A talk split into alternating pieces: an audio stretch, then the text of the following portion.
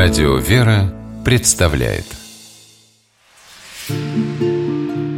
Места и люди.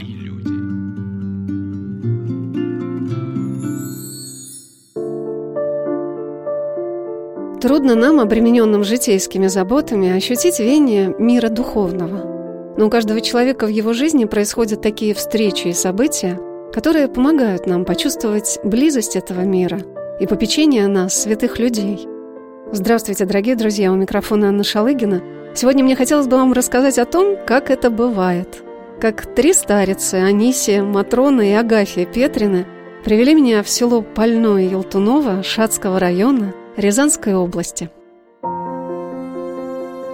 Приехав на праздник святителя Феофана Затворника в Вышинскую обитель, после праздничной божественной литургии, в которой принимала участие почти все духовенство Скопинской епархии, я подошла взять интервью у батюшки, который стоял напротив входа в храм. Батюшка, благословите, здравствуйте, с праздником вас. Вот я на радио Вера работаю, мы будем делать программу, а вы из этой епархии приехали на праздник? Да, я из этой епархии. Из какого вы из прихода? Елтунова, Шацкий район. Елтунова? Это да. село? Село Больное Елтунова приход, сколько народу? Ну, сельский приход, слава богу, пока еще есть народ. Вот что для вас святитель Феофан Затворник? Вот что в нем для, для вас? Для меня святитель Феофан Затворник – это наставник, духовный наставник. Как и все остальные святители, великие преподобные, вот. Мы получаемся у него, примеры жизненные берем для себя. Э, бывают такие неразрешимые вопросы в жизни. И когда обращаешься к святителю Феофану, находишь ответ. Э, казалось, что он давным-давно об этом говорил, и э, вроде не наше время. Оказывается, эти ответы и нас касаются, и мы их применяем в жизни, эти советы, и, слава Богу, находим выход из положения, в котором мы находимся, находим ответ. Спасибо вам большое, Башка. Как вас представлю я? Проторей Филипп. Большое вам спасибо. С праздником. Спасибо, Ничего еще не подозревая, чем завершится для меня встреча с Елтуновским батюшкой, после праздничной трапезы мне посчастливилось пообщаться с его преосвященством, епископом Скопинским и Шацким Феодоритом. И вот что преосвященный владыка ответил на мой вопрос о Шацкой земле.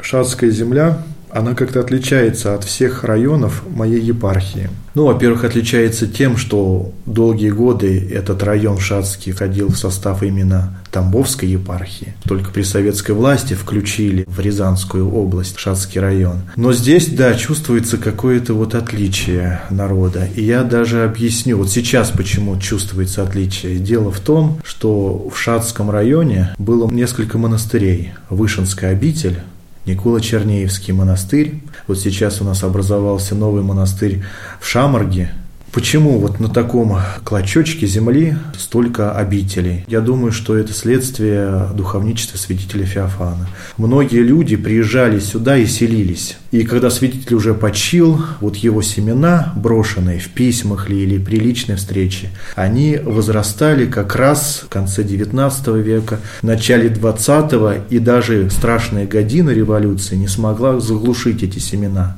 Известно, что здесь подвязались елтуновские сестры знаменитые. Вы не слышали? Три сестры, про них замечательная книга вышла. У этих сестер окормлялись такие люди, как архимандрит Кирилл Павлов. Я приезжал.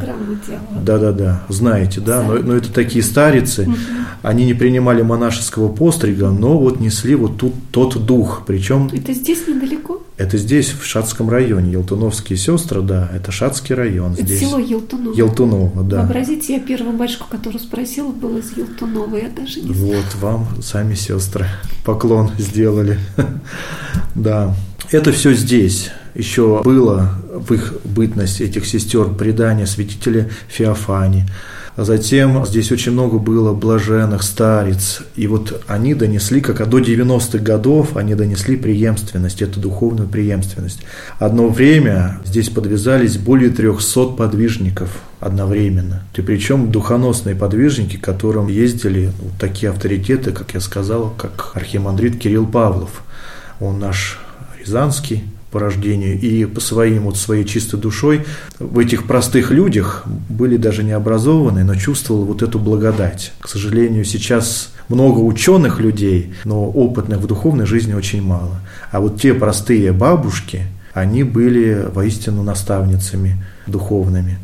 Вот этим, конечно, и славна шатская земля, тем, что вот этот дух продолжает здесь существовать, вот этот дух подвижничества. Простой народ, когда подходит, кто-нибудь говорит, они даже по-другому смотрят на свои проблемы, очень так подвижнически, что не жалуются на саму проблему, как сегодня было сказано, не сними крест, а укрепи плечи. Вот. И люди чувствуется, что именно ищут укрепление плеч своих, чтобы нести этот крест, но никто не хочет сбросить этот крест мест. Да, особая земля. 15 лет назад, работая на одной из саратовских радиостанций над православной программой о святых угодниках Божьих, мне попалась в руки книга «Сестры» – очерк жизни сестер Анисии, Матроны и Агафии, подвязавшихся и почивших в селе Елтунова Шацкого района Рязанской епархии.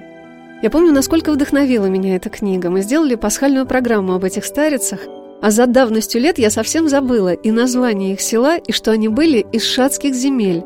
И когда подошла к отцу Филиппу, я даже не вспомнила об этом.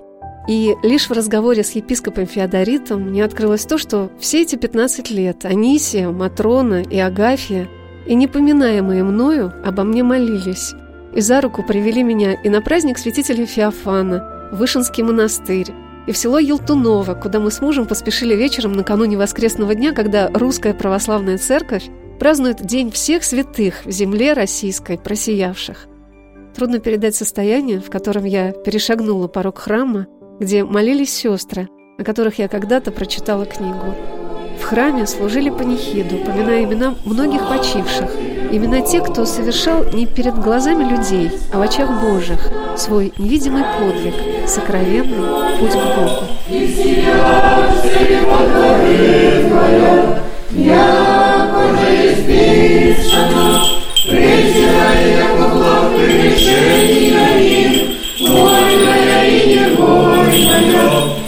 Вся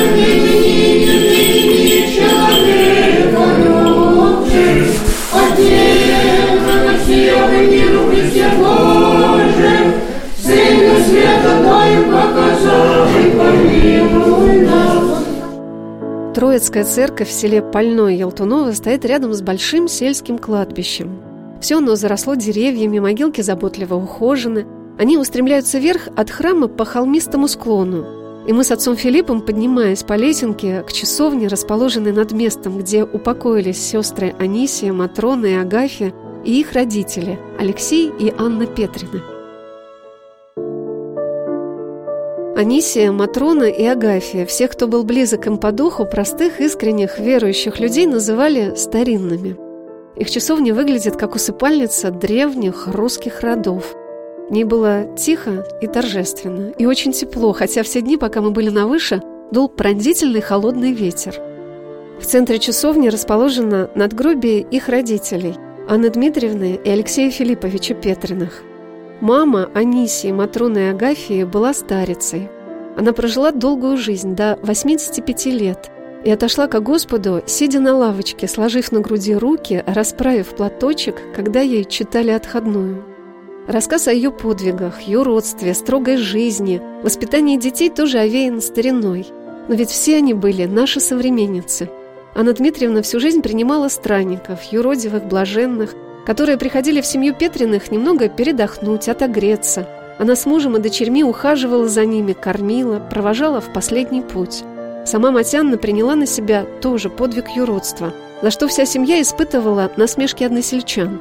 В доме, которым все много трудились и молились, было бедно, пусто, потому что Анна Дмитриевна раздавала все нищим. Но в этот дом со всех сторон тянулись люди, приходили за советом и помощью – Сначала к матушке Анне, затем к Аниске, как она звала свою старшую дочь, а потом к Матроне, Мотре и младшей, тете Гане. О том, какие были эти люди, сохранили свои воспоминания те, кто их видел, кто с ними общался. Матушка отца Филиппа, Вера Квасная, когда уже поздно вечером мы побывали в их уютном доме, расположенном неподалеку от храма, рассказывала, какими она помнит сестер Матрону и Агафью, которые почили в 1995 и 1996 годах. Такие очень добрые. Чем-то от них веяло, что с одной стороны было как-то боязно идти, с другой стороны к ним тянуло. Боязно, потому что они строго так говорили, назидательно, все. С другой стороны, так хотел всегда к ним попасть, а еще у них иногда совершали службы. Приезжали батюшки и на дому. Если мы попадали, это было вообще просто вот такой, как чуть такое таинственное.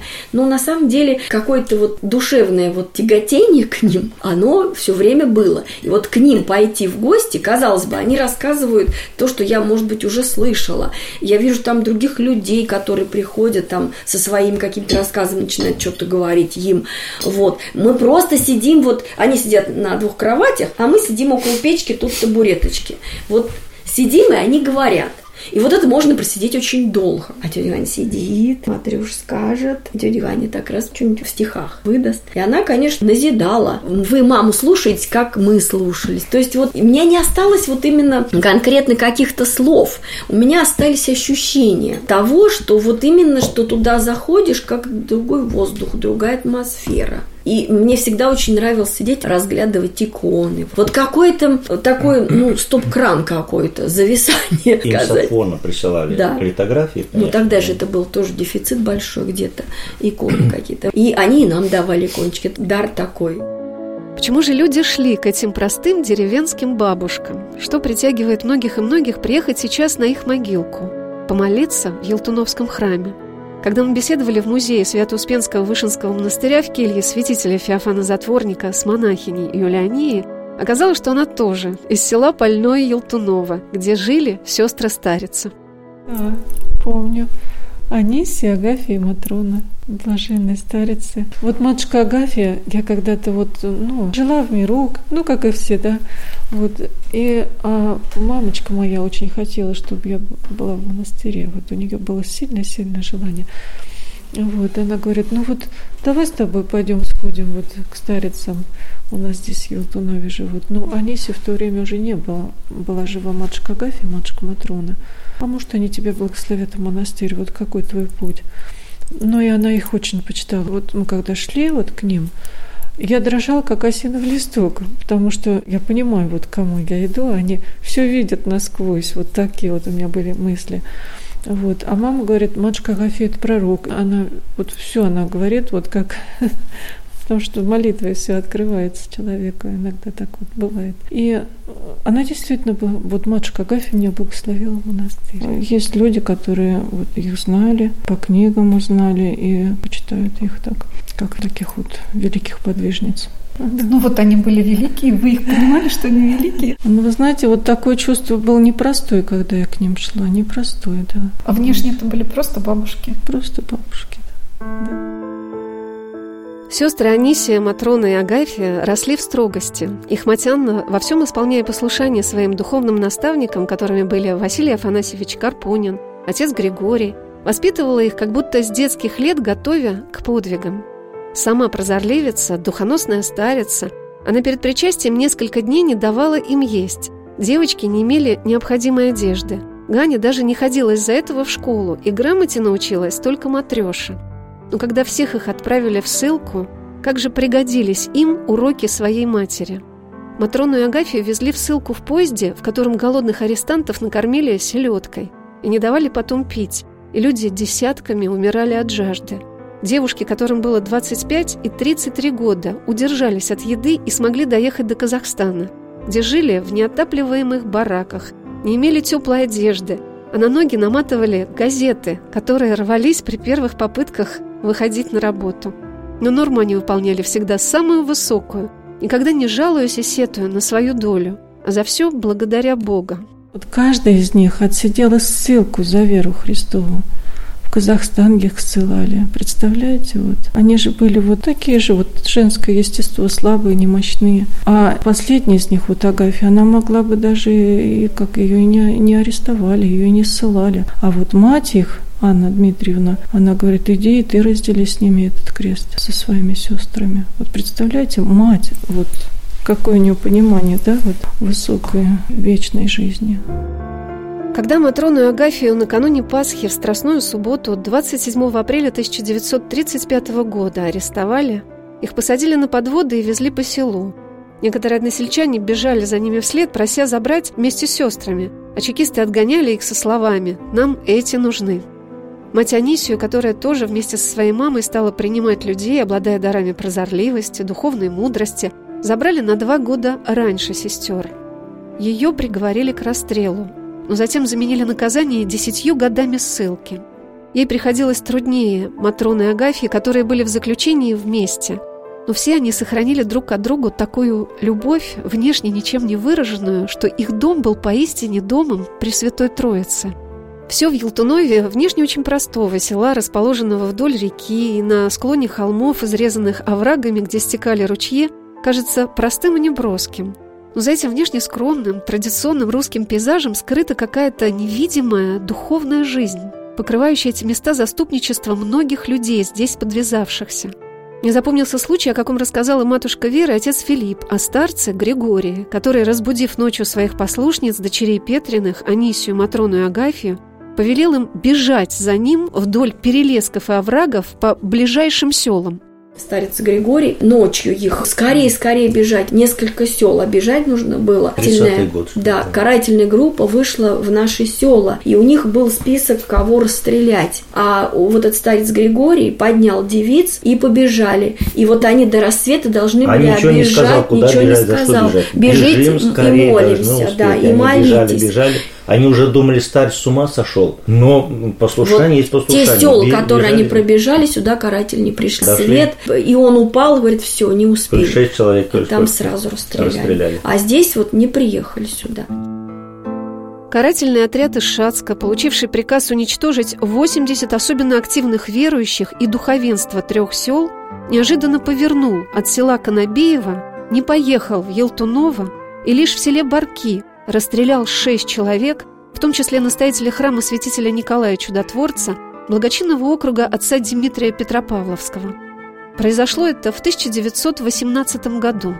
Анисии было тогда 28 лет, Матроне 16, Агафии всего 8. Их жизнь неразрывно была связана с Богом, с верой. И все, что бы с ними ни случалось впоследствии, они воспринимали как из рук Божьих, с благодарностью – в книге «Сестры» мы читаем, они никогда не жалели о том, что пришлось им пережить за это время. Страдания сестры считали необходимым условием духовной жизни.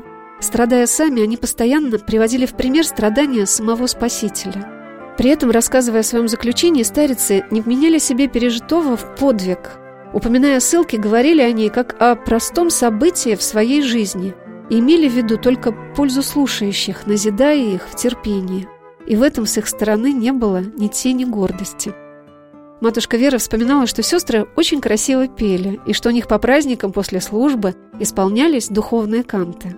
И когда мы пришли в гости в дом отца Филиппа, его дочери Мария и Анастасия вместе с матушкой Верой, регентом Троицкой церкви, чудесно пели весь этот вечер, накануне Дня всех святых в земле российской просиявших. А я смотрела на их лица и невольно представляла вместе с ними поющими сестер Анисию, Матрону и Агафию.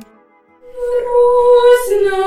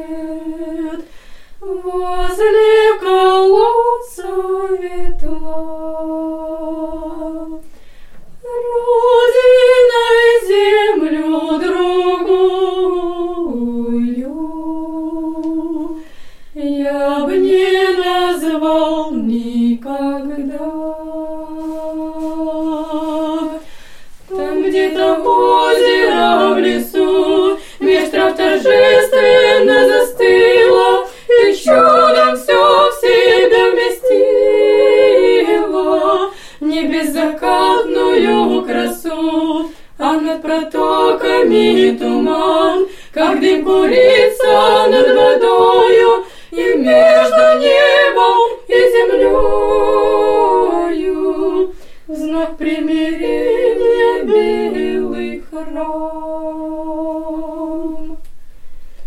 Вьется к погосту дорога, звон колокольный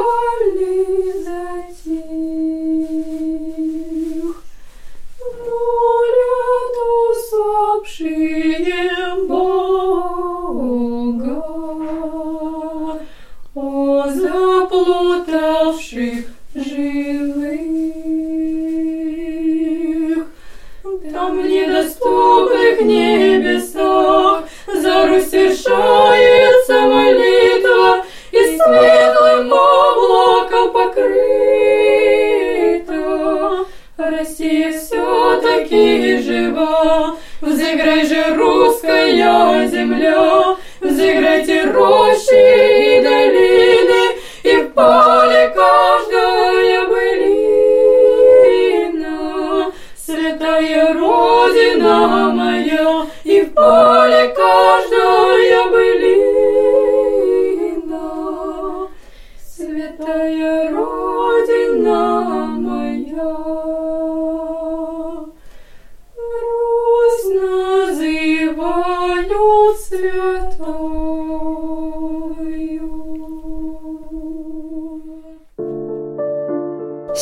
«Волнах Радио Вера» мы рассказываем о сестрах-подвижницах, живших в селе Польной Елтуново Шацкого района Рязанской области, Анисии, Матроне и Агафье Петриных, об их родителях Алексее и Анне, воспитавших в благочестии и святости своих детей.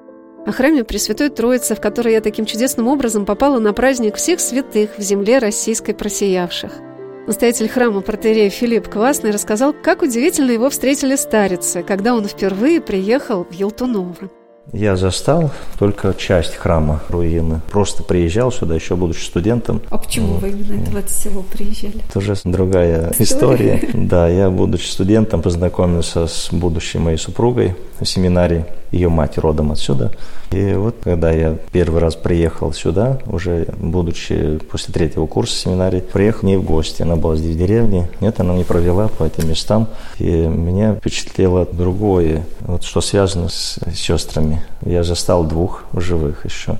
Агафию и Матрону. И, конечно, я приехал так, в гости, не предупредив никого. Они как-то стеснялись, что вот приехал, а вдруг просто так приехал, и разговоры пойдут. Ну, решили пойти к Ванькиным, зайти благословением. Да, Ванькины это, это по уличному, потому что здесь в селе у каждого, наверное, в доме есть прозвища такие вот. Потому что однофамильцев много, а тут как-то еще То различали. Их звали Ванькиными? Да, да ну, к Ванькиным. Почему-то не к Петриным, а именно к Ванькиным. Да, вот никто не обижался на это, потому что это нормальное явление. И удивительно, что женщина, которая была у них, они еще сами себя обеспечивали, но она уже готовилась к тому, чтобы ухаживать за ними, часто бывал у них. Они говорят ей, Аня, зажигаюсь. Лампадки все, а лампадки они в доме зажигали только по большим праздникам. У них одна лампадочка всегда горела, остальные только по большим праздникам. И тут через некоторое время мы приходим. Вот это такое знаменательное. Такое благословение. Да. К матушкам Анисе и Матроне Агафье ехали со всех сторон, так же, как до этого обращались за духовным советом к их маме, старице Анне.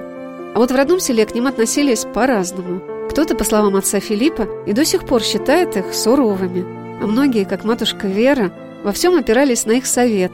Даже женихов выбирали под их пристальным руководством то связано с моей супругой, с матушкой. Конечно, там студентов много, то один подходил, то другой, то один предложение вроде делать. Но она тут же писала сестрам, и тетя Ганя Агафья, она отписывала ей ответ и в стихотворной форме. Ну, насчет этого, конечно, лучше, если матушка сама рассказала бы.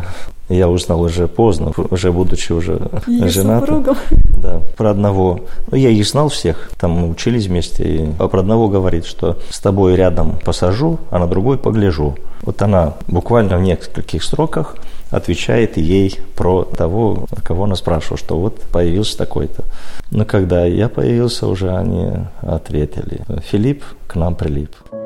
А вот как воспринимала старец Матрону и Агафию монахиня Иуляния, насельница расположенного рядом с Шацком Свято-Успенского Вышинского монастыря. Матушка Агафья была, она была наоборот, она даже как немножко суровый у нее вид был такой вот. Матушка Матрона помягче у нее вот, а, как бы она, ну и воспоминания вот людей, которые их знали, что она часто плакала. Вот я ее видела плачущей, да, именно такой плачущей. Но в то же время они были очень добрыми, такими добрыми. Я спросила отца Филиппа, а что для него было самым главным в матушках Матроне и Агафии? Ну, смирением. Вот кто как смотрел на них, кто суровость видел. Я видел молчание в них. Вот просто и по моему понятию, как меня учили в семинаре, как должен быть подвижник, все их, все их поведение соответствовало вот тем описаниям, которых нас учили в семинарии, что как даже себе вести человек духовный. Я вот в них это все видел. Они не разговаривали, то лишнее что-то спросят, они коротко ответят. И, конечно, отвечали так, мне кажется, со строгостью, но эта строгость уместна была.